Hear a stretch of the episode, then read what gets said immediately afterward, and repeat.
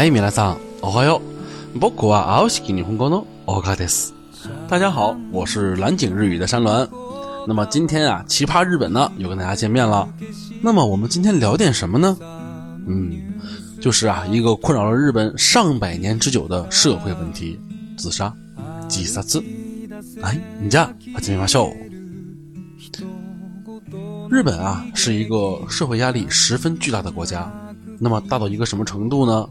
我们可以来想象一下，二零一四年啊，做过一个全球自杀的一个调查，那么百分之六十四的人为日本人，这是一个多么可怕的数字啊！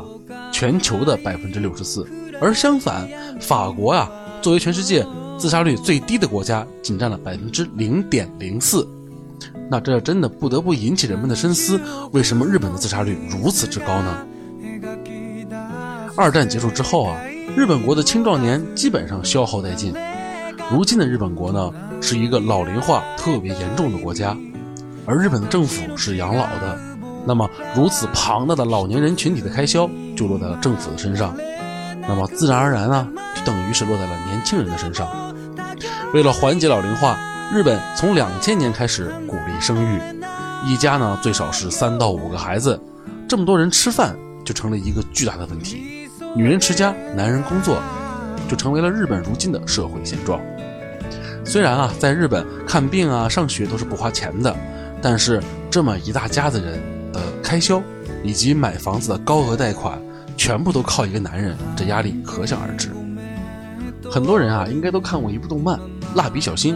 那么，小新的父亲啊，总是会说：“哎呀，我还有五十年的房贷没有还。”嗯，那么就可想而知，这压力到底有多大。我曾经啊看过一个报道，日本呢一个成年的男子每天的休息时间不会超过五到六小时，那么其余时间呢都是在工作。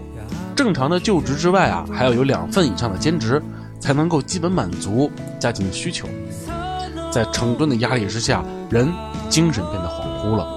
那么在日本的电车上啊，你可以看到最真实的日本社会，有如行尸走肉一般，没有任何的表情，呆呆地坐着。或者站着，看着一本小说或者杂志。在日本呢，有很多的名胜古迹，本来呢应该是旅游胜地的，而如今却成为了不堪重负的轻生者们的生命最后一站。严酷的竞争，无数倾诉的烦恼，不是三言两语可以说得清楚的，可以缓解的。有时候可能只是一句普通的责备，或者是埋怨，就变成了压垮骆驼最后一根稻草。据日本内阁发布的《二零一五年自杀对策白皮书》上所述，上一年啊，日本的自杀者选择的场所呢，百分之五十九点一为自己的家里，百分之六点六为公共交通工具，比如说电车，比如说出租车等等等等。那么百分之六点一啊为高层建筑，四点九为大海、江河、河流、湖泊等等，百分之四点三为高山。那么家本来呢，应该是我们避风的港湾。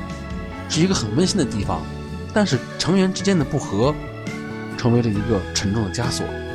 家庭问题成为了日本自杀的三大原因之一，尤其是青少年。那么很多青少年啊，因为家庭的烦恼而走上了不归路。在日本十五到三十四岁的人群中，自杀成为了最大的一个死亡原因。而在美、英、法、德、意、加、日等七个发达国家中啊，死亡原因最高的均为事故。日本是一个发达国家，这个无可厚非。而如今啊，层出不穷的社会问题，真的要引起人们的反思：到底为什么会这样呢？这种压力该如何去缓解呢？